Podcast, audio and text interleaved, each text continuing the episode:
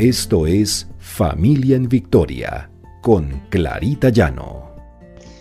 Porque el Señor pelea nuestras batallas. R12 Radio, más que radio, una voz que edifica tu vida.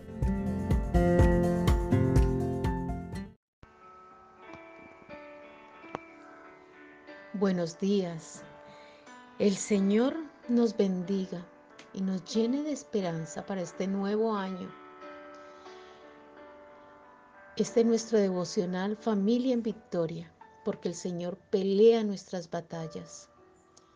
En el Salmo 42.11 dice, ¿por qué te abates, oh alma mía? ¿Y por qué te turbas dentro de mí? Espera en Dios, porque aún he de alabarle, salvación mía y Dios mío. Y en Jeremías 29:11 dice, porque yo sé los pensamientos que tengo acerca de vosotros, dice Jehová, pensamientos de paz y no de mal, para daros el fin que esperáis. Cuando finalizamos el 2019, nos entregamos al Señor y pusimos en sus manos tantos proyectos, tantas metas, tantas cosas por cumplir, tantos deseos que teníamos de cambios, pero resulta que todo se nos vino abajo, todas esas expectativas y todo lo que teníamos planeado por causa de esta pandemia. Pero el Señor nos habla en su palabra que Él sabe los pensamientos que tiene acerca de nosotros y son pensamientos de paz y no de mal. Y también nos dice que no debemos turbarnos, porque debemos alabar a Dios por encima de todas las cosas, porque Él es nuestra salvación, Él es nuestro Dios quien nos sustenta cada día. Este nuevo año que viene está lleno de expectativas, de dudas.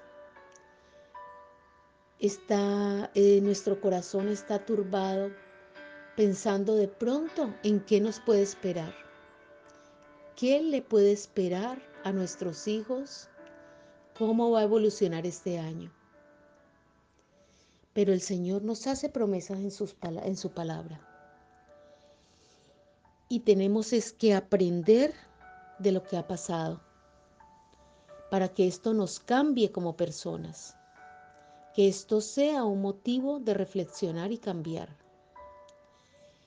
Porque el Señor también nos dice en su palabra, Isaías 40, 31, pero los que esperan a Jehová tendrán nuevas fuerzas, levantarán águilas, alas como las águilas, correrán y no se cansarán, caminarán y no se fatigarán.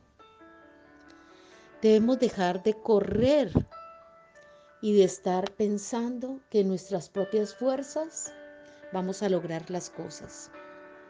Debemos pensar que tenemos un Dios todopoderoso, que es el que nos levanta y nos da fuerzas. Que el Señor es el que está pendiente de guardarnos de todo mal, de guardar nuestra alma, de guardar nuestra salida y nuestra entrada desde ahora y para siempre. Porque el Señor es el que tiene el control. Nosotros no tenemos el control. Debemos aprender de lo que este año nos dejó. Parece que muchas personas no lo han aprendido. vemos personas en este momento desaforadas en vivir la vida a toda costa, a toda costa, a pesar de la salud, a pesar de su familia, de no acatar las normas. Vemos que hay personas que no han aprendido. Y eso es lo que nos tiene que dejar de enseñanza este nuevo año.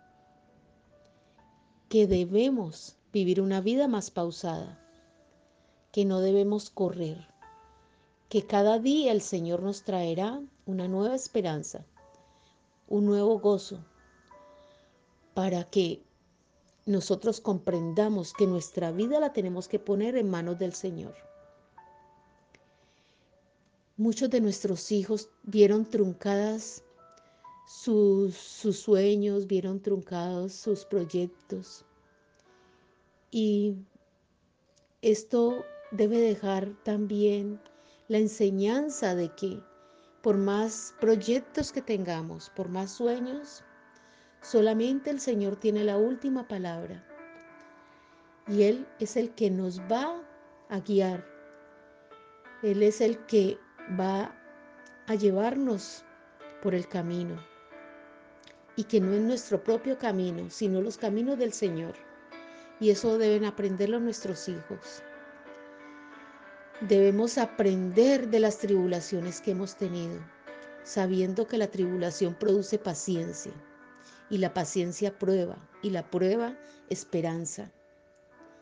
Porque eso es lo que quiere el Señor, que aprendamos la paciencia, que sepamos actuar ante la prueba y que siempre tengamos una nueva esperanza, porque el Señor es el que guía nuestra vida el Señor es nuestro escudo y su palabra es la que nos sostiene. Reunámonos en familia y analicemos qué hemos aprendido de este nuevo año. Porque tenemos que haber aprendido muchas cosas. Porque el Señor ha sido fiel en medio de todas las situaciones. El Señor nos ha sostenido. El Señor no nos ha dejado a la deriva si hemos puesto realmente nuestra esperanza y nuestras fuerzas en Él. Seamos prudentes. El Señor nos llama a la prudencia y nos llama a que seamos obedientes, obedientes de su palabra y que tengamos tengamos fe y esperanza en lo que él nos promete porque Él es el Dios de nuestra salvación. Él es el Dios que nos lo ha dado todo. Y en la palabra del Señor también dice en Proverbios 13:2, la esperanza se demora, la esperanza que se demora es tormento del corazón, pero el árbol de vida es el deseo cumplido. Tenemos muchas cosas que agradecerle al Señor este año porque a pesar de todo, el Señor ha sido bueno. El Señor ha tenido cuidado de nosotros, de nuestros hijos, de nuestra familia. Hay personas que han pasado por situaciones difíciles, tal vez han perdido un ser querido. Y le pedimos al Señor que ponga paz en sus corazones y una nueva esperanza. Porque el Señor es el único que nos puede dar esa paz que tanto necesitamos. Esperemos siempre en el Señor y en su palabra. Él nos encaminará y nos enseñará que tenemos nuevas esperanzas y que podemos seguir soñando, porque las misericordias del Señor son cada día. No desesperemos, esperemos en el Señor y pensemos que este nuevo año puede ser de esperanza un nuevo año que nos traiga nuevas cosas y que el Señor nos guíe de su mano y de su, con su misericordia. Oremos. Padre amado, tú eres grande Señor, grandes son tus misericordias cada día. Te damos gracias Señor por este año que estamos pasando, porque tú nos has sostenido porque tú nos has hecho personas mejores, porque a pesar de las circunstancias, Señor, hemos aprendido que debemos tener paciencia, que debemos tener fe y nuestra esperanza puesta en ti, en que vendrán tiempos mejores, Señor. Tú eres el dueño del tiempo, Señor, tú eres el dueño de nuestra vida y la ponemos en tus manos, Señor. Ponemos la vida de nuestros hijos, de nuestra familia, en tus manos, sabiendo, Señor, que tú pelearás nuestras batallas, que podemos tener esa fe que tú nos das, Señor. Esa fe de que todo será mejor. Que el Espíritu Santo esté sobre nosotros, Señor, sobre nuestros hijos, para que prediquemos las buenas nuevas a los abatidos, Señor. Porque tú has venido a vendar a los quebrantados de corazón. Y tú nos das nuevas promesas. Nos das promesas de liberación, de paz. Nos das promesas de prosperidad. Gracias Señor.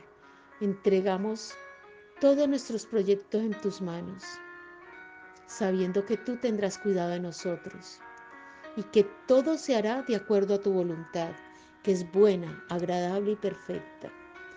Gracias Señor. Te hemos orado en el precioso nombre de Cristo Jesús. Amén y amén.